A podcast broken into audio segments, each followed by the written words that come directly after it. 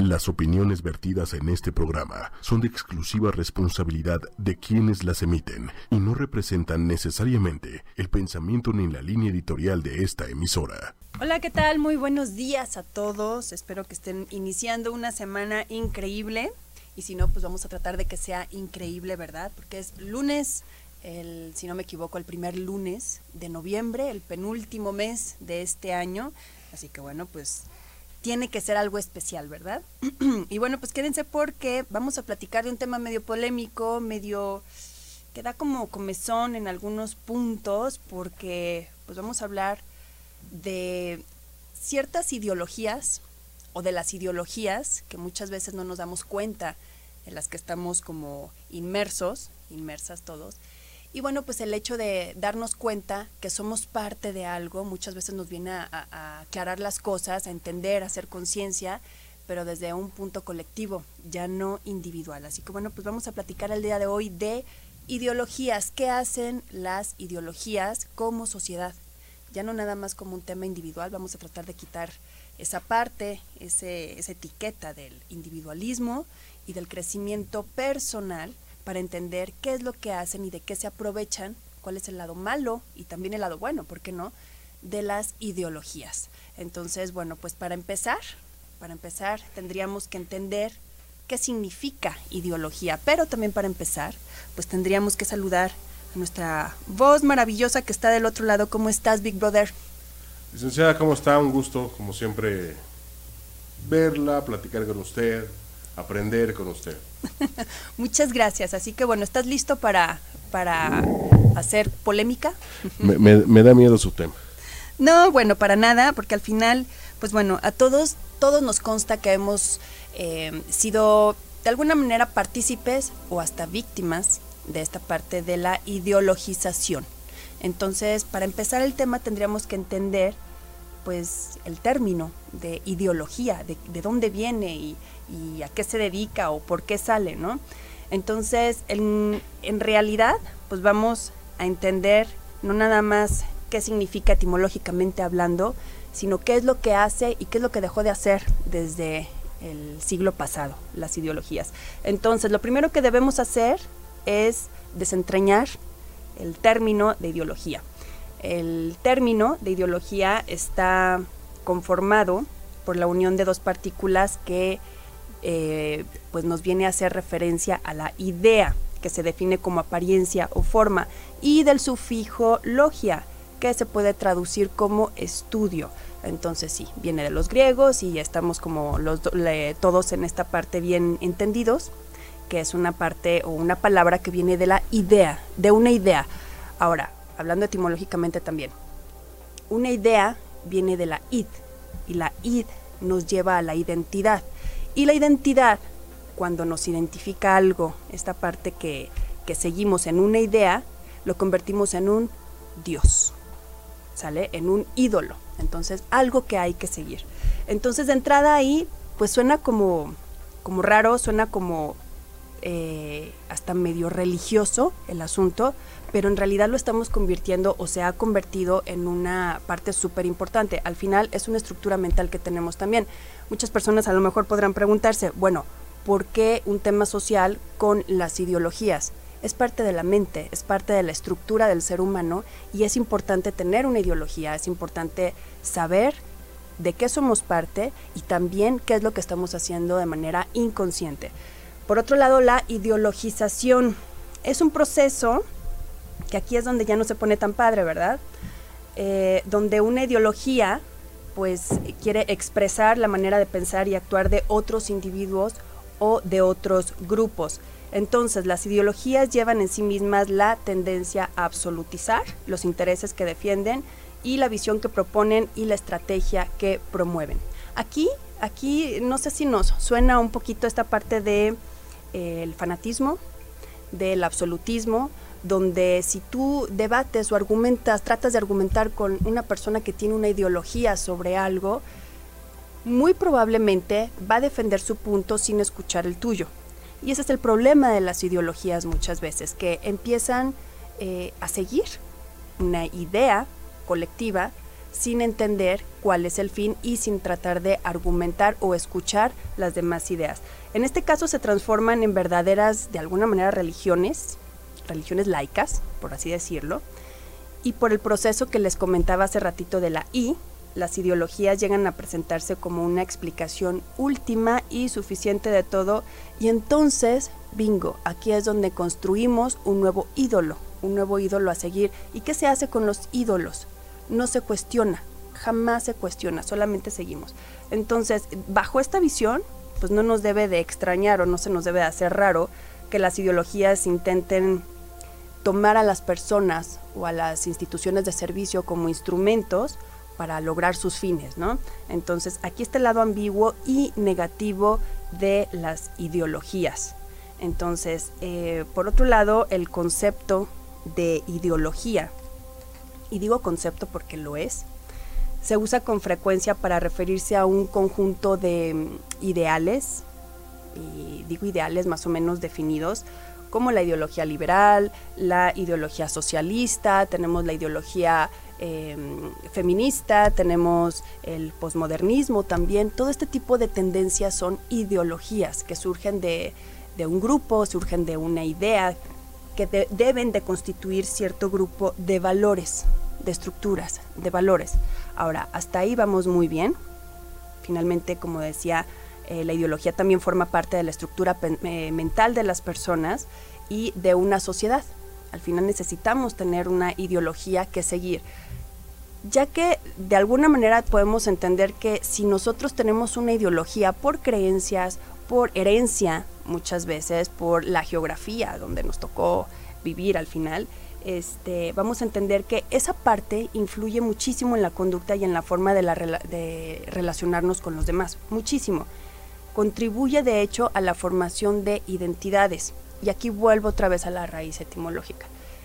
Una identidad se forma de acuerdo a la identificación que tienes sobre un grupo, sobre una idea, sobre algo que te resuena a ti y entonces, sin cuestionar, vamos siguiéndolo, ¿no? Entonces, hasta ahí vamos bien, más o menos es el concepto de ideologías. Y bueno, pues de ahí saltan muchísimas otras más después de que cambiamos de siglo, del siglo XX al siglo XXI, fue muy complicado porque las ideologías, digo, eh, cuando eh, empieza a, acuñarse el término de ideología, fue por una, un movimiento que surgió en Europa, 1700 y algo, pueden checar el dato en internet, y era muy diferente a lo que vemos ahora.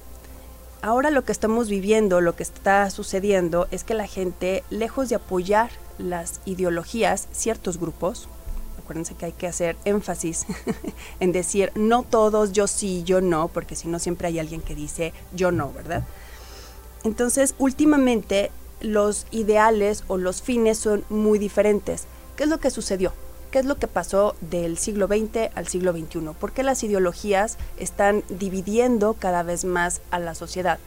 Porque en realidad ya no están, se dice que sí, pero ya no están pensadas o ya no están dirigidas hacia un bien colectivo.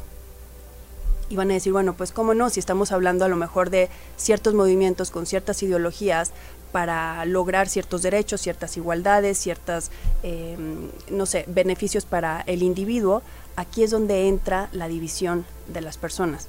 Antes se luchaba por un bien colectivo y entonces ahora empezamos a entender que el derecho, los derechos personales también tienen el mismo valor, así como el, nivel colectivo. ¿Qué es lo que sucede?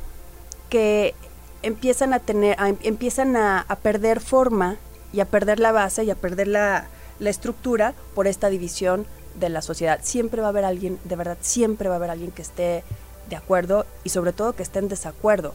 ¿Por qué? Hablaba precisamente ayer que estaba comentando este tipo de tema. Eh, entrábamos en, en debate y platicábamos esta parte de la igualdad, que la parte de la ideología se basa en un ideal, un ideal del mundo y un ideal del ser humano. Y es muy complicado, de verdad, muy complicado competir con un ideal. Si nosotros, por ejemplo, hablamos de igualdad o de bienestar, de igualdad para todos, ¿no? Estamos peleando por igualdad. Si nos vamos a, esa parte, Bueno, pues podríamos preguntarle a un país comunista, donde todos son iguales, a ver si tienen bienestar realmente. ¿Dónde está la medida de la igualdad y dónde está la medida del bienestar? Aquí es donde la ideología viene a perder racionalidad y que ese es el problema en realidad de las ideologías, que vienen a, dejar de pensar para ser absolutamente emotivas. Entonces, ¿qué es lo que sucede con las ideologías? Y ahorita me voy a unos datos que les tengo muy interesantes. ¿Qué es lo que sucede con las ideologías de nuestros tiempos ahora? Que surge un nuevo concepto o un nuevo término para esta nueva, estas nuevas generaciones que se le llama posverdad. ¿Qué quiere decir esta parte de la posverdad? A ver, no sé si a alguien le suena el, el tema de la verdad duele pero incomoda. Ajá. Pero ahora la verdad tiene que ser suavizada para que no incomode. Ya no importa tanto si uno tiene o no tiene razón al decir las cosas, importa qué tanto ofendes con tu opinión. ¿no? Entonces, ese término de la posverdad es el que se acuña de alguna manera para empezar a mentir, es de alguna manera suavizar la verdad con mentirillas para que los demás no se ofendan. Palabras más, palabras menos, podremos tener a lo mejor un este un diccionario más, eh, más profundo aquí para este, este término. Y de alguna manera este término de la posverdad, ya nada más ahorita para, para aclararlo un poquito, este término de la posverdad que viene a nacer en el 2010 nos viene a decir que la realidad en, en, en nuestros tiempos ya no necesita estar basada en la verdad, necesita estar basada en la aceptación. Dígame, licenciado. Es que está muy interesante el asunto, pero también eh, está el otro lado, ¿no? Cuando se escudan en la verdad, entre comillas, para aparte dejar como un recuerdillo, ¿no? Un golpecillo, un... un si te, con, mi, con la verdad, aparte encima, te voy a lastimar. Sí, o sea, eh, como... O sea, como un ataque. ah, que lo eh, sientes como un ataque. No que lo sientas, sino que finalmente sí sea el fin. O sea, como tengo razón y sé que tengo, la, tengo razón y tengo pues hasta bases y datos y lo que tú quieras, ¿no? O sea, tienes la razón, sí. Claro. Pero con ella la terminas utilizando también para ofender, para lastimar. Ah, claro. Al final, mira, al final la parte de ser honesto, la parte de, de utilizar, como dices tú, la verdad, solamente para agredir o para eh, de alguna manera eh, ponerte por encima de alguien, ya estamos hablando de crueldad. Ahí ya no sirve de nada tu honestidad. No, no, la, la honestidad sin prudencia o sin esa parte del tacto no tiene ningún sentido. O sea, no es necesario, está por demás. Pero cuando tenemos esa parte de la verdad, las cosas como son de alguna manera, y, sabemos que a lo mejor va a incomodar a alguien, pero es necesario, va a incomodar a una sociedad. Eh, al final, mira, tenemos una idiosincrasia muy marcada, por ejemplo aquí, en México, en Latinoamérica. Tenemos una idiosincrasia donde sabemos perfectamente cuáles son nuestros errores, sabemos perfectamente eh, como pueblo, como ciudadanía, cuál es nuestro papel y no lo hacemos. Sabemos perfectamente como seres humanos, como individuos, qué es lo que nos hace bien, qué es lo que nos hace mal y no lo hacemos muchas veces. Entonces está en nuestra decisión, está en una zona de confort. ¿Cuál es la diferencia aquí? Cuando alguien viene y nos lo dice, nos ofende. Nos ofende a lo mejor sin estarnos ofendiendo. El simple hecho de decir la verdad ofende en nuestros tiempos.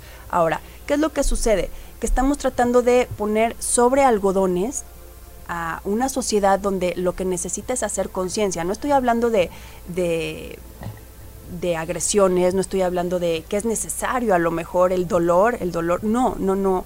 Lo que es necesario es entender que muchas veces hay movimientos o hay ideologías que tienen un fin social, que tienen un porqué y un para qué, y nosotros creemos que es por lo que tenemos enfrente. Y voy a poner un ejemplo para, para vernos un poquito más explícitos, ¿no? Todos recordamos la marcha feminista que tuvimos en la Ciudad de México hace unos meses, eh, y lo que sucedió en Reforma. Todos, todos lo vimos, ¿no? Y es un claro ejemplo de lo que puede ser una ideología. Muchas mujeres o muchas personas, incluyendo hombres, se movieron hacia esa parte tratando de apoyar. ¿Qué es lo que sucedió? Que cuando no se sentían apoyadas o cuando veían que alguien no tenía la aprobación hacia ese tipo de movimientos, ¿qué es lo que ocurría? Agredían. Ok, entonces este tipo de ideologías o de movimientos donde no tienen un fin, solamente hay que protestar, hay que derrocar lo que está mal, pero no tienen un fin.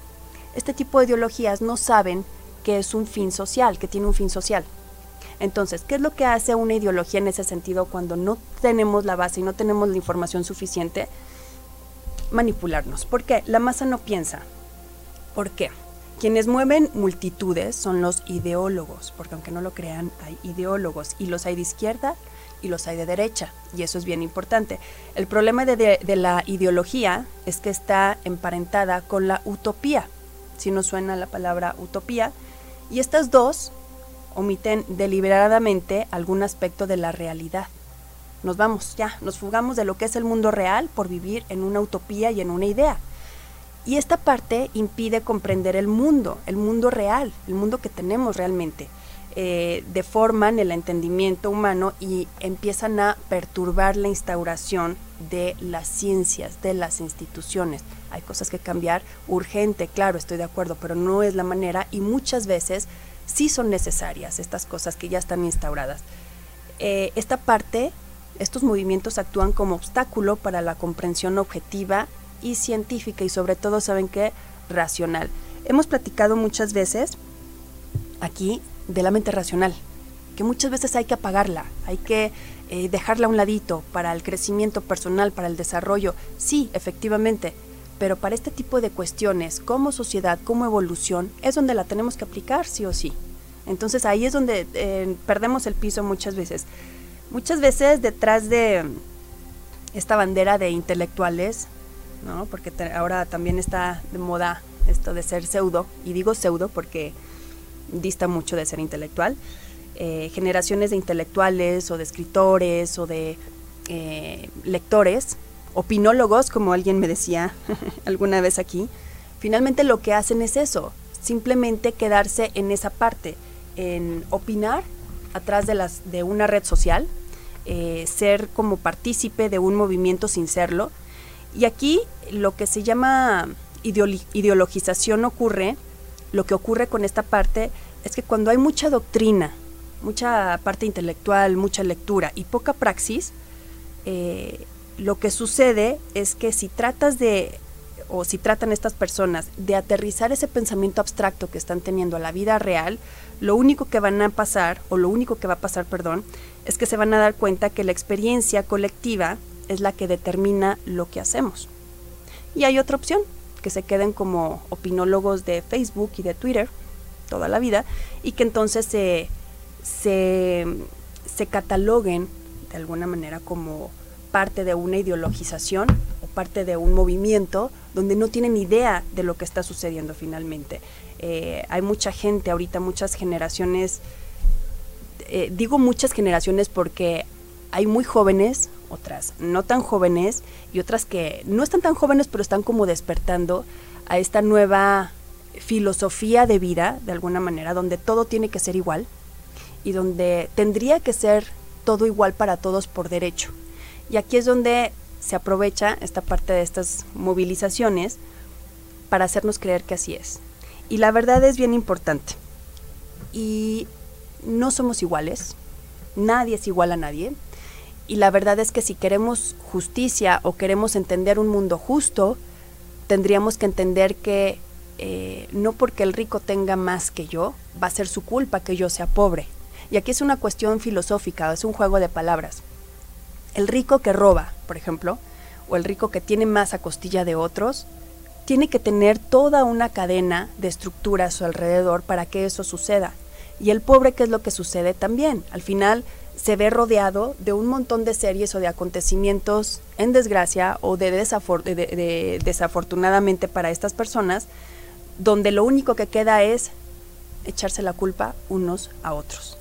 Y aquí es donde se aprovechan las ideologías y este tipo de movimientos. Fíjense, les hablaba hace ratito de la palabra utopía. Utopía, esta parte que es fantasiosa, las ideas, lo que debería de ser, el ideal. Utopía viene de utopos. y lo que quiere decir es no lugar, que no tiene un lugar. Entonces cuando vivimos en una utopía que va de la mano del idealismo, lo que tenemos ahí es una desconexión de racionalidad entre las personas. Entonces están peleando, están abogando realmente por una cuestión ideal en un mundo totalmente diferente. Entonces, aquí el problema es cómo, cómo vamos a aterrizar esta parte de las ideas, cómo competir si realmente el mundo real no es como realmente nosotros nos estamos imaginando. Aquí es donde tenemos que entender que no podemos competir con un ideal. Eh, es muy común también escuchar cómo alguien puede usar expresiones eh, eh, hablando de la ideología. Por ejemplo, tu discurso está muy ideologizado o eres muy ideológico. ¿A qué se refieren con esta parte? ¿A qué se refieren, licenciado? Cuando te dicen es que eres muy ideológico cuando estás hablando. Bueno, normalmente o comúnmente es como eh, pues eso es como demasiada utopía. igual y a lo mejor no tienes tanta información de fondo. Que justo te iba a preguntar, ¿podría ser un, como el dark side, un mal padre del fanatismo? Ah, no, claro, por supuesto. Sí, es el primo hermano. De hecho, no, no es el primo hermano, o sea, es, es lo mismo, es la misma cara de una misma moneda. No, es la otra cara de una misma moneda. Porque al final, lo que les decía, o sea, una ideología viene de una idea donde tú te identificas y entonces terminas idolatrando. No me refiero a, una cuestión religiosa, me refiero a cuando tú te enfocas o estás eh, sin pensar, sin cuestionar, sin el pensamiento crítico que tanto hemos platicado aquí, siguiendo un movimiento o una idea que a lo mejor no tiene un fin. ¿Y qué es el problema con las ideologías? Me voy rapidísimo al chat para después seguirles eh, eh, con esta parte de las ideologías porque eh, va para largo. Eh, Mario Hugo Ruiz Parra, buenos días Mario, saludos. Dice Danae Montes, gracias, buenos días, me encanta. Gracias Danae. Mireya, un besito Mireya, gracias por escucharnos. Dice, pasa con los abuelos que permiten abusos y cuando actúa uno somos los malos. Ejemplo, la tienen como gatos y ya llega una edad que ya no deben hacer nada y al contrario, cuidar y mimar, dejarlas vivir en paz. Ok, gracias Mireya. Y luego, saludos hasta Brasil, dice María dos Santos. Y luego, el respeto al derecho ajeno es la paz. Y dice Roberto Martínez que la lucha de clase es existente y palpable y no la podemos esconder. Y según la ciencia económica, sí, efectivamente el pobre es pobre porque el rico es muy rico. Así es, tiene que haber pobres para que haya muchos pobres. Tiene que haber muchos pobres para que haya cierto número de ricos. Eso sí, finalmente estamos inmersos en un sistema, en una matrix donde funcionan las cosas de esta manera, por eso les decía, sabemos perfectamente quiénes tienen el poder hasta por cantidad, hasta por masa, y no lo hacemos. Sabemos qué es lo que tenemos que hacer y no lo hacemos. Entonces tenemos conciencia, más no tenemos acción, y ese es el problema. Entonces, les, les preguntaba hace un momento, cuando alguien nos dice, o cuando alguien... Eh, nos está acusando de alguna manera de ser muy ideológico en nuestra forma de pensar o en lo que estamos diciendo. ¿Qué significa? Se trata de decir que el otro no atiende a razones. Va y la razón, que solo sigue una consigna. El problema no es la ideología. Aquí podríamos hacer la pregunta clave del, del programa del día de hoy. ¿Es la ideología el problema o no? Pues no, las ideologías no son el problema tenemos que tener ideologías. Al final, para eso está nuestra mente y es una parte de nuestra estructura, como les decía hace un momento. El problema es la irracionalidad de, la, de las ideologías. Ahí es totalmente diferente, son cosas muy diferentes. La ideología se define como un conjunto, un grupo de ideas que siguen una determinada lógica y en base a esta buscan explicar las formas o lo que, lo que sucede. ¿Y para qué o qué es lo que requerimos para empezar a emplear esta forma un alto grado de racionalidad, de análisis, de pensamiento lógico, riguroso y sobre todo lo que tanto hemos dicho aquí, pensamiento crítico. Y es lo primero que sale volando cuando entramos en una ideología. Las ideologías suelen ser planteamientos que puedes discutir o debes de discutir, pero son contundentes, son pensados, son lógicos, eh, planteamientos que no son sometidos a, a este estricto test de la razón, no tiene ningún sentido. Y el problema en el, con el debate con estas personas no es el exceso de ideología, incluso el fanatismo, como lo decías tú muy bien hace un momento, sino la falta de la racionalidad, la falta de análisis, este, esta irracionalidad que de verdad cae en la locura. Entonces lo podemos ver también cuando empezó todo el movimiento, eh, pues el que ustedes les guste, el ecologista, el, socialista, porque hay una ideología socialista que está surgiendo gracias a tu amigo Marx. no, no es verdad, no es cierto, estoy bromeando. Paréntesis.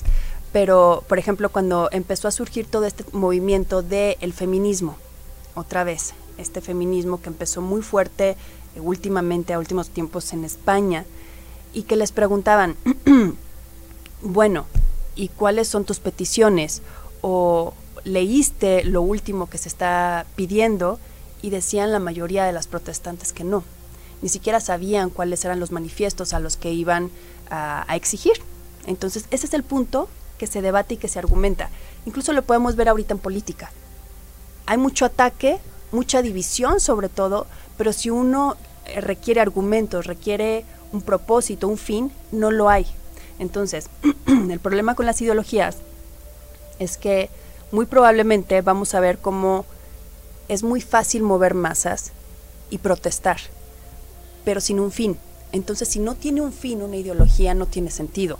Al final es puro ruido y entonces va perdiendo, eh, obviamente, ayuda de la ciudadanía. y entonces se va debilitando, vamos perdiendo estructura. Entonces, eh, como les decía hace un momento, si comparamos, si nos vamos comparando con el ideal, según las ideologías, pues obviamente lo primero que van a proponer son cambios radicales, porque pues obviamente estamos muy lejos de un mundo ideal, pero muy lejos, y vamos a seguir muy lejos, pero bueno. Entonces se dice, por ejemplo, que hay que cambiar, por ejemplo, vamos a poner un ejemplo, el, el sistema de pensiones, que porque ganan muy poquito, les dan muy poquito. Bueno, muy poquito respecto a qué? Respecto del ideal. Y entonces ahí es donde empezamos a, a, entender que si es respecto del ideal, en este caso, pues no hay un modelo que aguante, porque eso es lo ideal, pero en un país como el de nosotros, en una economía como la que tenemos, no es posible, no es viable en muchos sentidos.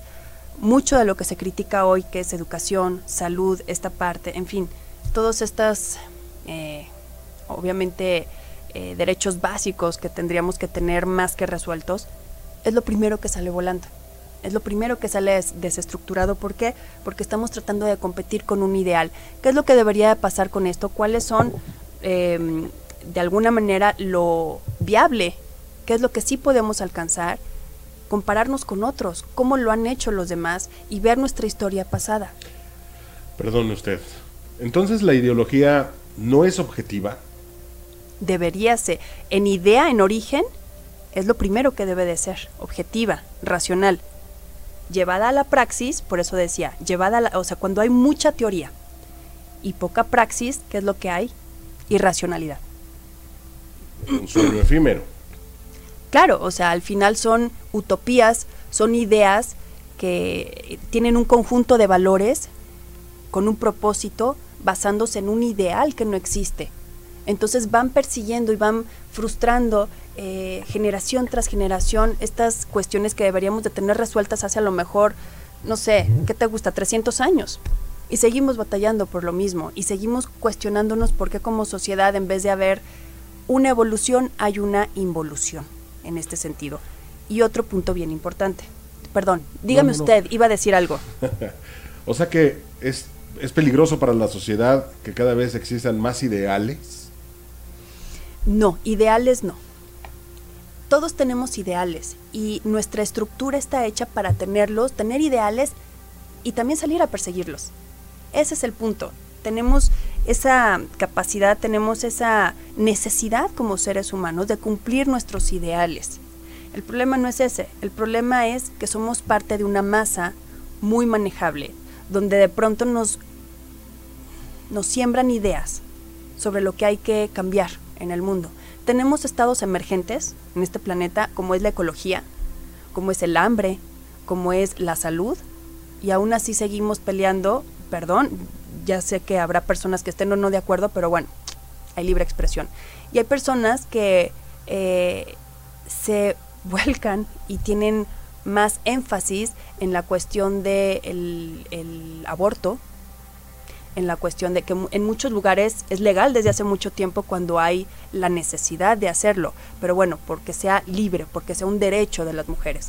Está bien, al final son derechos por los que se pelea, pero hay, hay prioridades, tendríamos que tener prioridades. Y aquí es donde eh, quería hacer mi énfasis, licenciado.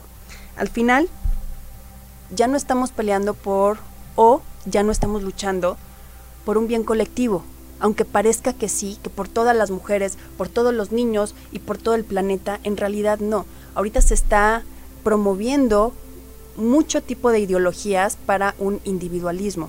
Y eso es lo que nos está dividiendo cada vez más, nos está separando y lo peor del caso, nos está enfermando. Creo que la última, el último movimiento social importante de ese, de ese impacto fue con el muro de Berlín en los noventas, cuando fue 80s o noventas, 89. bueno, e-, ese cambio 80, si pueden ayúdenos con el dato, por favor, con las fechas. Que por cierto, hace como 15 días fue aniversario.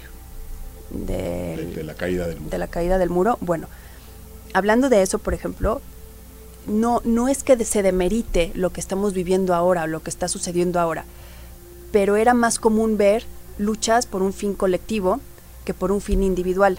Ahora con todo este tema de eh, posmodernismo, también, se está luchando, se está haciendo una cultura de individualismo y creen, o creemos, creen, que al final eso como, como herramienta de desarrollo, de desarrollo humano, de desarrollo personal, nos va a llevar a un nivel de conciencia más alto y entonces vamos a poder eh, evolucionar como sociedad y entonces como conciencias y entonces todos vamos a tener otro tipo de vínculo entre nosotros. Y nada más lejos que la verdad. Al final el que uno uno trabaje mucho en sí mismo, con estas modas New Age y con estas modas donde eh, si tú quieres ser feliz, ve y deja todo y, persíguelo. Suena muy bonito, son ideas románticas.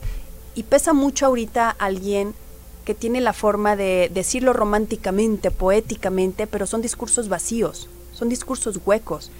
Y estas generaciones, o muchas generaciones, están, gracias Aldo, fue en 1989, ¿ves?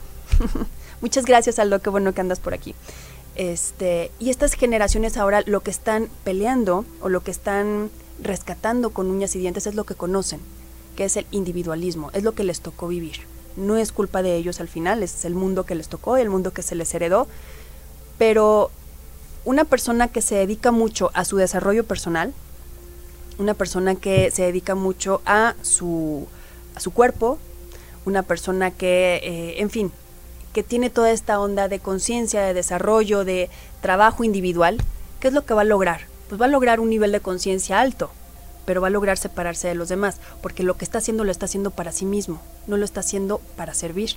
Y en realidad lo que tenemos que hacer nosotros es sí tener esa capacidad o esa intención de evolución, de estructura, de, de conciencia individual, pero para proyectarla allá afuera. Porque si yo me la quedo para mí nada más, yo de verdad, las personas más conflictuadas en ese sentido que he conocido son yogis. Y yo sé que muchos yogis se van a parar de pestañas, pero es así, pierden el piso. Muchos pierden la, la perspectiva del mundo real porque ya nada más tiene que ser como ellos eh, tienen en su, en su idea la forma que debe de ser. Digo, en mi caso personal, ¿eh? No digo que sea así. Dígame. Conozco también personas, no voy a mencionar nombres, ¿verdad? Queremos nombres.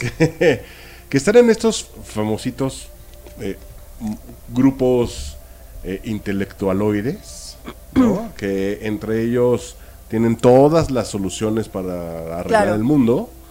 Pero finalmente ese conocimiento, entre comillas, eh, porque finalmente si hay un conocimiento, si hay lectura, si hay como pero se queda en ese grupito y se sienten, bueno, no todos, general, no generalizo, pero los que conozco de repente es como de, tú eres un ignorante, yo tengo las respuestas del, ¿no? De absolutamente todo. Y luego... Ese es un grupo ideológico. ¿Por qué? Fíjense, lo podemos ver ahorita antes de irnos al chat otra vez. es muy fácil verlo en las redes sociales. Simplemente cuando uno abre una cuenta de Facebook, Facebook que te dice cuáles son tus intereses. Y entonces de ahí te va a conectar pues con personas que tengan los mismos intereses que tú. Entonces se va haciendo un grupo, y lo podemos ver, son cientos de miles de grupos que hay. Se van haciendo grupos donde tienen los mismos intereses, van conviviendo y, y se van relacionando en esa parte. El problema no es ese, el problema es que dejan de lado lo demás, lo que no está dentro de tu interés. Entonces, cuando llegan o cuando eh, se abren al mundo real y se dan cuenta de que hay personas que piensan totalmente diferente a ellos, lo primero que hacen es señalar la diferencia. Eso no está bien o eso no es así o yo no creo que sea así, cuando en realidad no tendríamos por qué hacerlo. En realidad nosotros nos identificamos con una idea, punto. Buena o mala, al final no podríamos decir si es buena o mala, pero eso es lo que hacen la, la digitalización aparte ahora en estos tiempos, lo que hace es dejarnos más solos todavía, porque entonces si teníamos una ideología antes, en el siglo XX, por ejemplo, eh, en común era, por ejemplo, los niños de África, cuando todo el mundo se unió y que si hubo tranza o no hubo tranza, que si se robaron el dinero, bueno, pero la intención de la gente era una sola, ese tipo de movimientos, ese tipo de conciencias es muy complicado ahora porque nunca va a faltar el que llegue y opine lo contrario o que diga, sí, pero Luis de Camboya, ¿dónde están los niños de Camboya? Y entonces, ¿y los perros? ¿Por qué nadie piensa en los perros? Y, se empieza a dividir. Cuando en realidad, si se puede servir, si se puede ayudar, súmate. Si no quieres o no es tu eh, no, no, no te nace, bueno, no lo hagas, pero en realidad la descalificación a lo que hacen los demás detrás de una trinchera digital es lo que también le está partiendo la estructura, la estructura a las, a las ideologías. Ahora, son demasiadas, que si eh, movimientos por cualquier cosa se están volviendo causas chillonas, ya no estamos viendo realmente cosas de fondo, ya estamos viendo causas chillonas, ¿no? En, en no sé dónde también, o sea, había una manifestación muy importante porque ya no querían usar tacones las mujeres para ir a trabajar. No lo demerito, y habrá mujeres que tengan problemas médicos por usarlos, pero en realidad creo que le estamos dando tanta importancia, o se le dio tanta importancia al, al no bienestar de la persona o a la intranquilidad o que algo mueva tu paz, que en realidad estamos haciendo generaciones blanditas, ¿no? Entonces, a ver. Muchas gracias, Aldo. Dice Xochitl Sánchez. Dice, acabo de ver esta transmisión, me interesa y me gustaría escucharla completa. ¿Cómo le hago? ¿Cómo le hace, licenciado? Ah, pues muy fácil. Bueno, entrar a, a Facebook una vez finalizado el programa y lo vuelven a ver. En YouTube lo mismo, en Instagram igual, o lo pueden escuchar, si no lo quieren ver, lo quieren escuchar, que estoy en el gym y que no sé qué, lo puedes descargar de Spotify, de iTunes, de iBox. Así es. Muchas gracias, licenciado. Y luego dice Juan Carlos Martínez, no, perdóname, Juan Carlos Hernández Martínez, saludos Juan Carlos, dice, las personas se han hecho insensibles y egoístas, egocéntricas, y compiten con el conocimiento para presumirlo y así colocarse en ese nivel de élite. Fíjate que es cierto totalmente, Juan Carlos, qué bueno que lo mencionas, porque ahora también se juega ese rol y es de verdad eh, súper divertido verlo cómo eh, usan a lo mejor como bandera, no sé, a Kant o a Nietzsche, que ahora les encanta esa parte, como si ellos hubieran sido los autores de todo eso, y entonces hacen especulaciones y hacen em, o, hacen argumentos sobre lo que está pasando en nuestra sociedad en nuestra política, ¿no? Entonces, ¿qué sucede? Que nadie hace nada, simplemente están presumiendo unos a otros que es lo que más saben. Muchas gracias, saludos Juan Carlos. Y dice Aldo, el problema, creo, es que existen miles de ideales. El problema es que carecemos de un conocimiento personal y nos venden todo. Y luego súmale la intolerancia que existe si no piensas como yo, pues es complicado. Gracias a los opinólogos. Gracias, Aldo. creo que eh, es, algo, es un tema que nos da mucha, mucho escosor, ¿verdad? Al final, ver cómo eh, ciertas personas descalifican o solamente por estar, como les decía, atrás de una trinchera digital, se les hace muy fácil, tal vez, exponer puntos de vista totalmente absurdos y que a la hora que uno les, les eh, pide argumentación, pues entonces van y se refugian en la agresión, que es lo único que les queda, ¿no? En realidad, ese tipo de movimientos ese tipo de ideologías en el fanatismo es lo que hacen. Cuando ya se acorralan, cuando ya se dan cuenta que no tienen una argumentación, que no tienen un fin, que solamente quieren derrocar algo porque no les gusta, pero que no tienen un fin ni una propuesta de solución sobre la mesa, entonces empiezan a agredir y tenemos frases o tenemos argumentos más que trillados como em, los del pasado eran peor, ¿no? Como, em, pues sí, pero los hombres tienen más privilegios, ¿no? Entonces tenemos un montón de frases hechas que lo único que van haciendo es que las ideologías vayan perdiendo seguidores en ese sentido y al contrario, están generando grupos agresivos a su alrededor. Está fácil. Divide y vencerás. Vini vidi vici. Entonces, ¿el problema es las ideologías? No. ¿Cuál es el problema de las el, del problema del tema? El problema es la irracionalidad. Cuando uno tiene la humildad de verdad, de reconocer que a lo mejor algo no está bien, aunque yo crea en eso, o que yo soy parte de algo que en realidad está haciendo daño y puedo o tengo la capacidad de cambiar, entonces ahí ya no soy parte del problema, soy parte de la solución.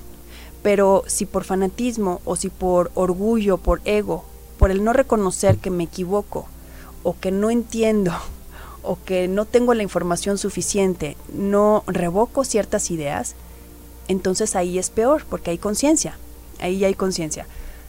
En la parte de, por ejemplo, cosa que eh, también lo platicaba ayer, lo podemos ver eh, comparando con las escuelas privadas y las escuelas públicas. Las escuelas privadas tienen ciertos estándares de calidad, de alguna manera, ¿no? Y entonces si no tienen ese rendimiento, pues lo ideal o, o lo, que, lo que sigue, perdón, lo que sigue ahí es tener un tipo de sanción. ¿Qué pasa con las escuelas públicas? Como nadie espera nada de ellas, aparentemente, al contrario, hay que fortalecer. Entonces, es el mismo problema en una diferente situación solamente económica. Entonces, ¿por qué a una se le debería de exigir algo que es diferente a la otra? ¿Sabes? Aquí es donde cambia totalmente. Eh, es donde tenemos que entender que sí es una cuestión de pensamiento crítico, pero también una cuestión de humildad de verdad.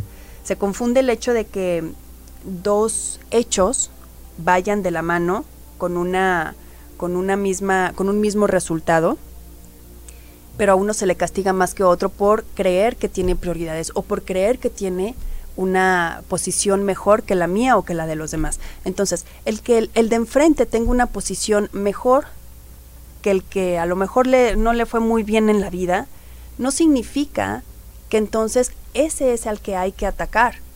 Simplemente lo hemos visto mucho últimamente, que eh, al final eh, los empresarios, ¿no? Por ejemplo, en estos niveles económicos, ¿no? Donde los pobres que son muy pobres acusan a los ricos que son muy ricos. Si nosotros podemos ver un poco o un mucho más allá de cuál es nuestro beneficio propio, como pueblo, como ciudadanía, como eh, no sé, como sociedad donde nosotros dependemos de cierta economía, pues obviamente no podemos matar la mina, no podemos matar a la gallina de los huevos de oro. Tenemos que entender que hay acuerdos, tenemos que entender que no es culpa necesariamente del que tiene, sino es todo un sistema colectivo que está funcionando a favor de, uno, de un grupo no precisamente el que tienes enfrente. Ahí es donde tenemos que entender que no podemos cegarnos a este tipo de movimientos, este tipo de creencias y paradigmas que vamos, que vamos creyendo que, que, son las culpables de nuestra desgracia, ¿no? O de lo que no hemos podido hacer. Entonces, eh, al final debemos exigir mayor rigor, de alguna manera, a todos los actores de nuestra sociedad, a todos a todos, o sea, eso nos lleva a todos. De otro modo, ¿qué es lo que va a seguir pasando con este tema de las ideologías? Que vamos a seguir en un mar de eslogans irracionales, donde en vez de que prevalezcan los argumentos y la lógica y la parte racional que estamos hablando, se seguirán pues de alguna manera imponiendo las ideas según pues qué tan bonita sea la poesía o qué tan convincente sea el discurso de alguien que viene y nos vende algo de acuerdo a la necesidad que estamos teniendo nosotros. Tenemos muchas necesidades y siempre vamos a tener un, punto vulnerable, cada quien. Pero si ese punto vulnerable o esas necesidades las trasladamos hacia afuera, ¿a, qué, ¿a qué me refiero? Si a mí me hace falta algo, si yo estoy triste, si yo estoy carente, si yo estoy, en fin, no voy a, a, esperar que alguien más me lo resuelva. Y ese es el punto de las ideologías. Yo voy a salir, no nada más a tratar de arreglarlo. Si no lo puedo arreglar, voy a tratar de ayudar a alguien más. Esa es la diferencia. Esa es la gran diferencia. Ahorita hace ratito les hablaba de, de el individualismo, esa parte que nos, nos va aislando, esta nueva tendencia o filosofía, que aparte por la parte digital nos va dejando más solos, a pesar de que nos va llevando con gente que es más afín a nosotros, ¿por qué nos estamos aislando? ¿Y por qué el individuo es más individual todavía que hace unas generaciones? ¿Y por qué los problemas de ansiedad y de depresión están creciendo cada día más y más y más y más a temprana edad? No es nada más por estar atrás de un teléfono y una tableta, ¿eh? No. Es porque no hemos entendido o se nos olvidó algo bien importante en esta parte de las ideologías, que es el factor humano el pensamiento crítico y el factor humano por sí mismo. ¿A qué me refiero? Una persona con depresión, de verdad que eh, eh, hay que tratar con más seriedad y más respeto esta parte de, de las enfermedades mentales. Depresión, ansiedad, no es una decisión el que quieran estar bien o el que quieran estar mejor y no puedan, no. Pero una persona con depresión le ponen a su lado a alguien igual, por instinto, de verdad, así es de maravilloso el ser humano, por instinto va a tratar de ayudarlo. Y eso está sanando en esa persona también. La podremos, habrá personas que no y que tienen cuadros de depresión severa y que necesitan la farmacopea sí o sí, ni modo, sí. Pero si le ponemos una persona que está a su lado igual o peor, en peores condiciones, lo que va a tratar es de fortalecerse un poco para ayudar a esa persona. Eh, lo que ustedes, en lo que ustedes imaginen. Por eso, como decía Jodorowsky, generalmente nosotros lo que le decimos a alguien más es lo que quisiéramos que nos dijeran a, nosotros. Entonces ahí es donde empieza la sanación. ¿A qué me refiero con todo esto? Que la forma en la que estamos llevando estas ideologías o estas movilizaciones no son por un fin colectivo, por un bien colectivo, es por una cuestión individual y por eso no está funcionando y por eso nos, nos, estamos enfermando cada vez más, porque nos estamos desconectando realmente del propósito que teníamos. Entonces, un propósito ideológico tiene que estar sustentado por un grupo de ideas con valores y con un fin, argumentando con racionalidad, con análisis y con pensamiento crítico. Si lo único que tenemos como ideología es una masa de personas siguiendo a una persona o una idea, ¿qué es lo único que vamos a tener? Un choque. Ideas que se estrellan contra la pared en un mundo que no es ideal, en un mundo donde eh, la utopía no tiene lugar, donde lo único que podemos hacer es tratar de adaptarnos a nuestro medio ambiente y no significa conformarnos, eso no significa no trabajar, pero adaptarnos a nuestro medio ambiente y de, y de acuerdo a las herramientas y a lo que sí sea viable dentro de nosotros como sociedad, en base a eso trabajar. No trabajar para competir con un ideal. Jamás le vamos a ganar a un ideal. Entonces, empezando por ahí, dejar de idealizar es un término bien complicado porque por naturaleza lo hacemos y es un modo de escape también, es un modo de, de tratar de arreglar las cosas en nuestra cabeza. Mucha gente, no sé si a ustedes les ha pasado, pero muchas personas cuando tienen un suceso de impacto, algo negativo, algo fuerte, pasa el tiempo y empiezan a pensar lo que hubiera pasado si hubieran tenido otro tipo de respuesta o si hubiera habido otro escenario, algo más lindo, algo mejor. Es una manera de tratar de compensar dentro de nuestra cabeza la experiencia desagradable pero al final lo único que está sucediendo es una evasión. Entonces, no necesitamos esa parte de la evasión, necesitamos la confrontación. ¿Para qué? Para que una vez ya tomada, entonces podemos partir de ahí. Antes no. Entonces... Esto, esto se puede llevar también hacia las relaciones interpersonales, relaciones de pareja, este, estás idealizando a la otra persona, empiezas a, a defender puntos y entonces lo que se tornó en un problema y empiezas con este ciclo vicioso. De repente es como, ay, bueno, igual exageré tantito, igual y ta, ta, ta, ta, ta, ta, empiezo a justificar, regreso al nido de víboras.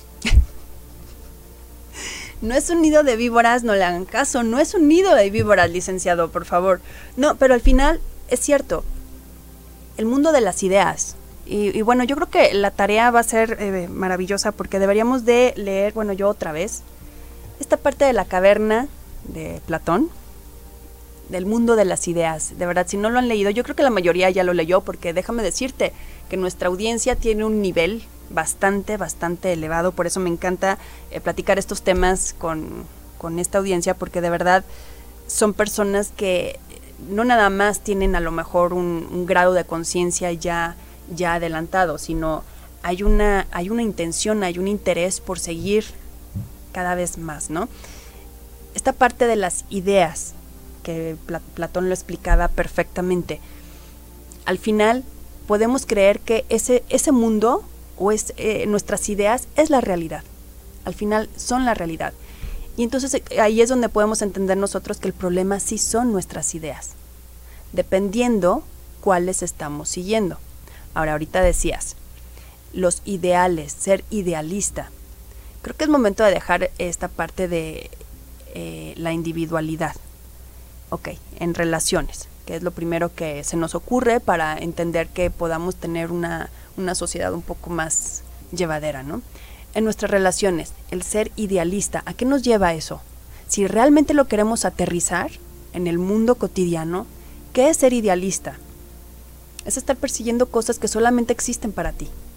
Entonces, cuando uno es idealista o está idealizando algo o alguien, le está poniendo forma, le está poniendo unas características que solamente existen dentro de tus ideas o dentro de tu cabeza no es culpa de nadie más. Y aquí es donde eh, tienen sentido muchas frases hechas que podemos escuchar y podemos ver en redes sociales que está saturado de eso. Podemos entender que nada o nadie es culpable de, no, de, de nuestra, pues no quiero decirle destino, porque no creo mucho en esta parte del destino, pero sí de la situación que estamos viviendo. Entonces, si no hay culpables afuera, pues a quién vamos a señalar entonces? pues vamos a señalar a nuestras ideas. Ahora, no suficiente con las ideas que nosotros ya tenemos, hay que seguir otras más. De verdad, la, el seguimiento de ideas, la ideologización en la sociedad, no deja nada bueno. Todos los cambios de sociedad o las evoluciones o los logros que se han eh, manifestado a través de la historia ha sido por grupos grupos de personas que a lo mejor han tenido más valor que otras personas para manifestarse y entonces luchar por ciertos derechos, eso sí. Pero de ahí a comprar una ideología donde no tiene a lo mejor un interés, donde no tienes a lo mejor un interés real, donde no sabes de qué está siendo parte o de qué movimiento está siendo parte, es el peligro, porque entonces es donde nosotros caemos en la manipulación perfecta y un pueblo altamente ideologizado, es altamente manipulable. ¿Y por qué hay que poner las antenas aquí en alerta? ¿Y por qué hay que tener esta parte de, de la conciencia o de la visión bien, bien aterrizada? Pues porque finalmente ya no estamos nosotros como para esperar a que nos arreglen las cosas. Creo que ya lo hemos visto y hemos comprobado más de la cuenta. Eh, cada cada periodo, no sé cómo llamarle sin meterme en problemas, que, al final no se van a arreglar, la situación no se va a arreglar de la forma en la que nosotros creemos. ¿Cómo es cómo se va a arreglar? Al final construyendo algo entre todos. Yo sola no puedo. si decimos cada quien hace el cambio, no. Entre todos hacemos un cambio. La experiencia colectiva es la que hace una ideología, es la que hace una idiosincrasia. Eso sí, pero el licenciado solo, por muy bien que se porte, no va a cambiar el mundo, yo tampoco. Tres, cuatro que lo hagamos aquí no sirve para el mundo, para una sociedad entera, no sirve. Pero lo que sí sirve es tener esta conciencia y esta, esta claridad de cómo funcionan las cosas. Si tenemos el pensamiento crítico suficiente como para que lleguen y nos digan, ¿sabes qué?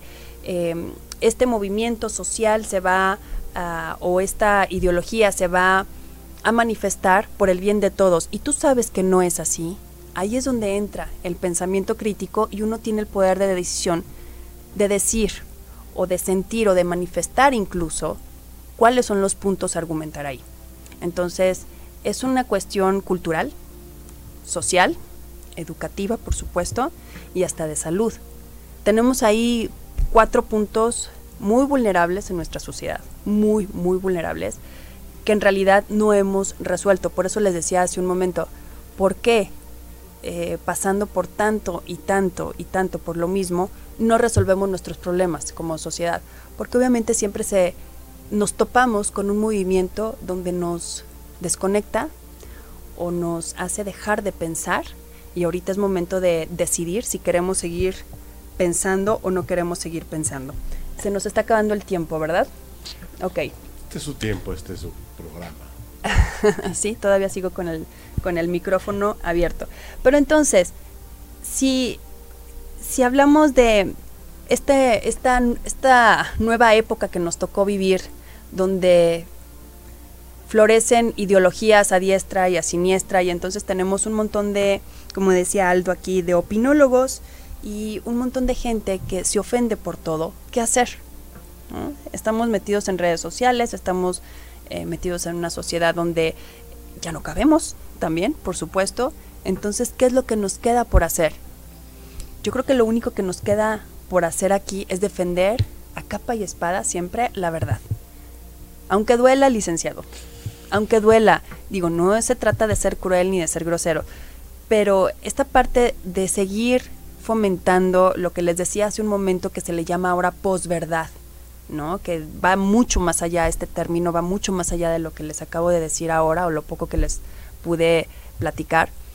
Este término de posverdad al final nos viene a decir mentiras, a decir mentiras para tratar de aceptar una que no nos incomode tanto, ¿no? Entonces, ese término que se viene a acuñar desde el 2010 para acá, no tiene mucho tampoco, sale por esta parte también, porque en este tipo de ideologías posmodernistas ya no, ya no importa tanto si tienes la verdad o no, o si es cierto o no lo que estás diciendo. Importa si ofendiste a Carlos, a Sofía o a María con lo que tú dijiste, eso es lo que importa. Y entonces le estamos dando mucha importancia con este tipo de ideologías posmodernistas a la parte emotiva. Y no es que no lo tenga, pero eso es un trabajo personal que debemos de hacer una vez cerrando la puerta de casa, eso es mi trabajo. Eso yo lo hago y nadie es responsable de eso. Pero esperar que alguien más allá afuera lo haga, eso sí está muy mal. No podemos, eh, no, deberíamos de exigir esa parte afuera. Y no tiene nada que ver con los derechos humanos, con la inclusión, con los derechos de los animales. Eso está muy bien. Son partes, eh, son parte de la sociedad que a lo mejor se ha mejorado por la cuestión emotiva de algunas personas o de muchas personas, está bien. Pero eso, eso de, de la, de la ideología posmodernista, no, sí, progresista y posmodernista, nos viene a dejar claras muchísimas cosas, que en realidad es un negocio de miles de millones de dólares. Y voy a tocar un punto que a lo mejor eh, se me estaba pasando y, y me lo recordó mi, mi hija este fin de semana.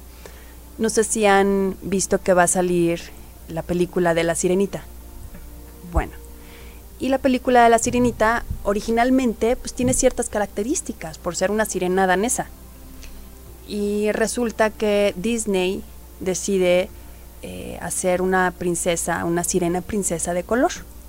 Entonces, pues hay división ahí. Y no es una cuestión racista, de verdad no es una cuestión racista. Se puede ver así, pero no lo es así. Empieza a manifestarse mucha gente mucha gente obviamente en contra porque decía, yo vi la película y yo lo que espero de un live action es que sea igual, que se apeguen a la realidad. Entonces, ¿qué es lo que sigue con la ideología progresista? Cambiar todo para que los que no se sienten muy bien o no se sienten muy aceptados empiecen a sentirse bien.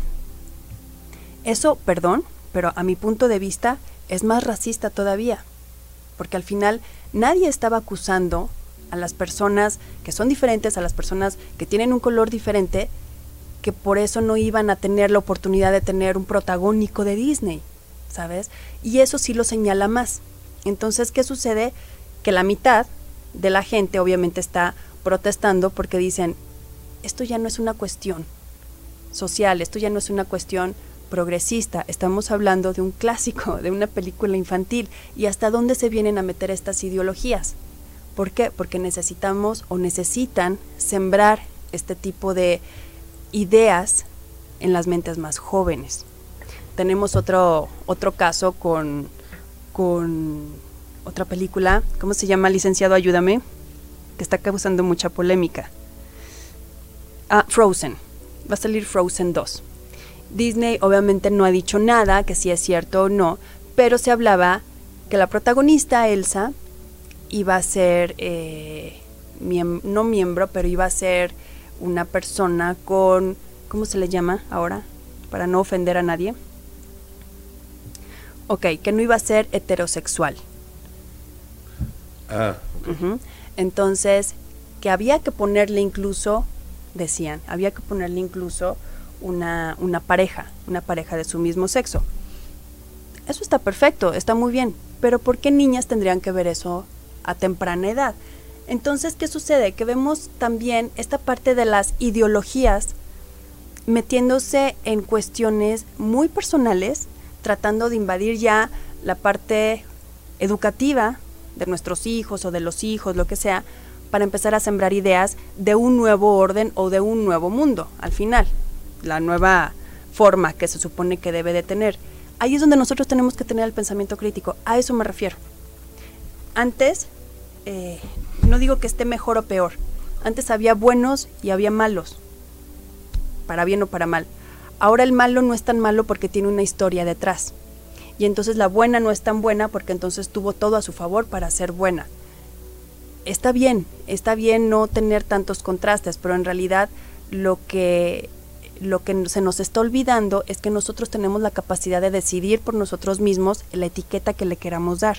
Si alguien, por ejemplo, dice, bueno, a mí no me importa si el malo tiene una historia atrás, para mí es malo, hay un juicio, hay un, eh, sí hay un juicio como tendencioso, porque entonces uno no está entendiendo esa parte y uno tiene la libertad de entender o, o de creer o de querer o de gustarte lo que a ti más te guste.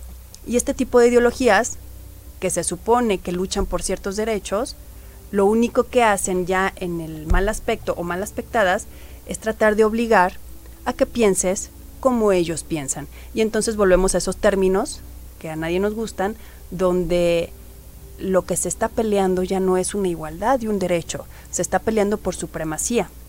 Y ahí es donde nosotros ya soltamos total empatía por esos grupos y entendemos que no queremos ser parte de una formación de ese tamaño. Pero bueno, entonces, ¿las ideologías son buenas o malas? No son malas. Las ideologías son buenas, el problema es la irracionalidad de la que están llenas que están constituidas estas ideologías.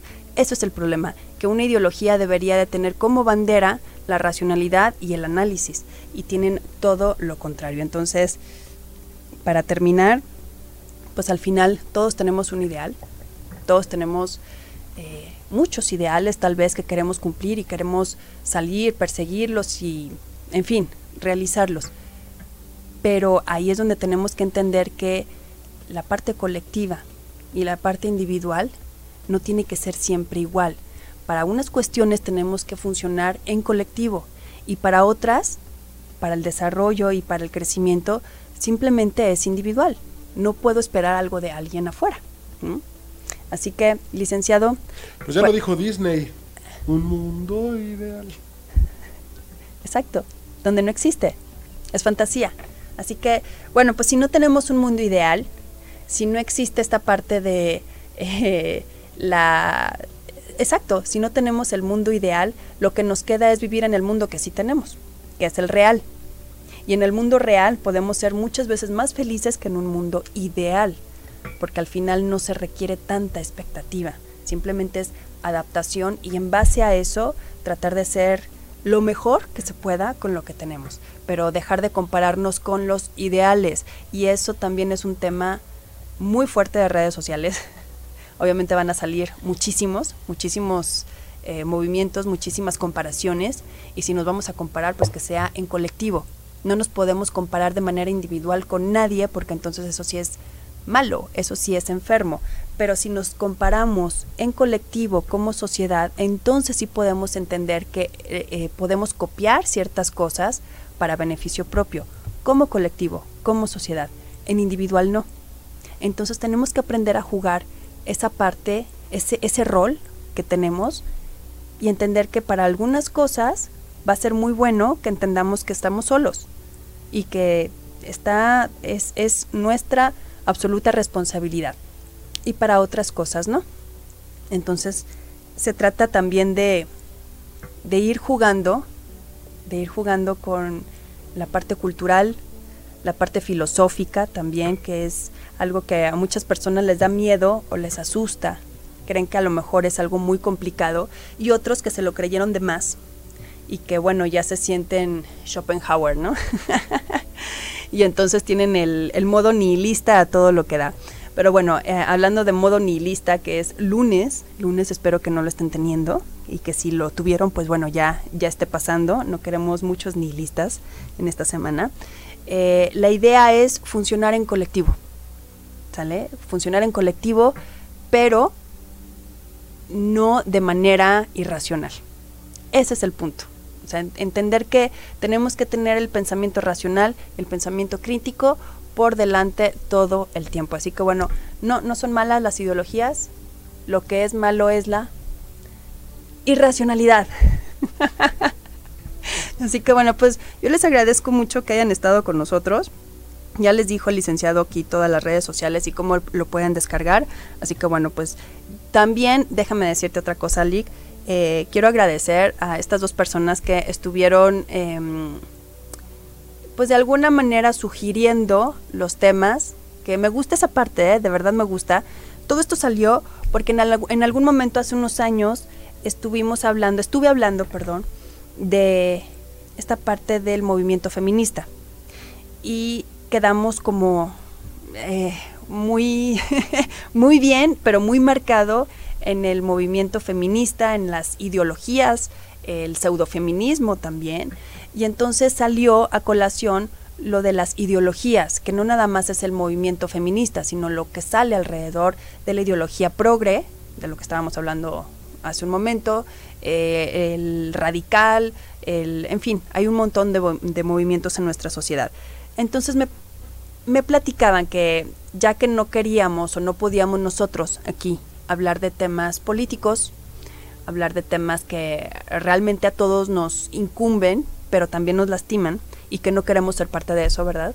Sí podríamos hablar de un tema social y un tema social desde el punto de vista de nosotros, cómo hilarlo. Y al final, ¿por qué sale toda esta parte? Empecé diciendo que el idealismo es parte de la estructura mental y que nada está aislado. Y hace no mucho estábamos hablando del porqué del del proceso o de los cuadros de ansiedad, de estrés y de depresión van creciendo cada día más. Todo va de la mano, nada está aislado y una cuestión social como esta tan impactante en todos, pues tenemos que entenderla de fondo.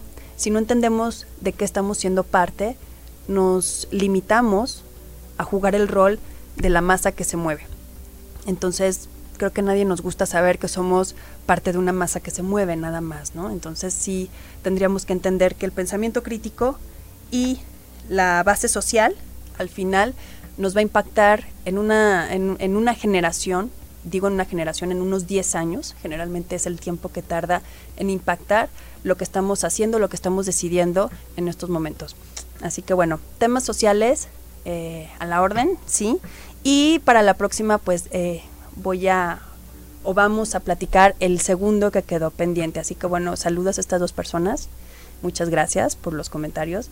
Y bueno, pues yo los espero aquí el próximo lunes. Tenemos una cita a las 11 de la mañana. Y ya lo saben, quédense con la programación de 8 y media. Muchas gracias, licenciado. Un placer, como. Gracias. Disfruten su día. Adiós.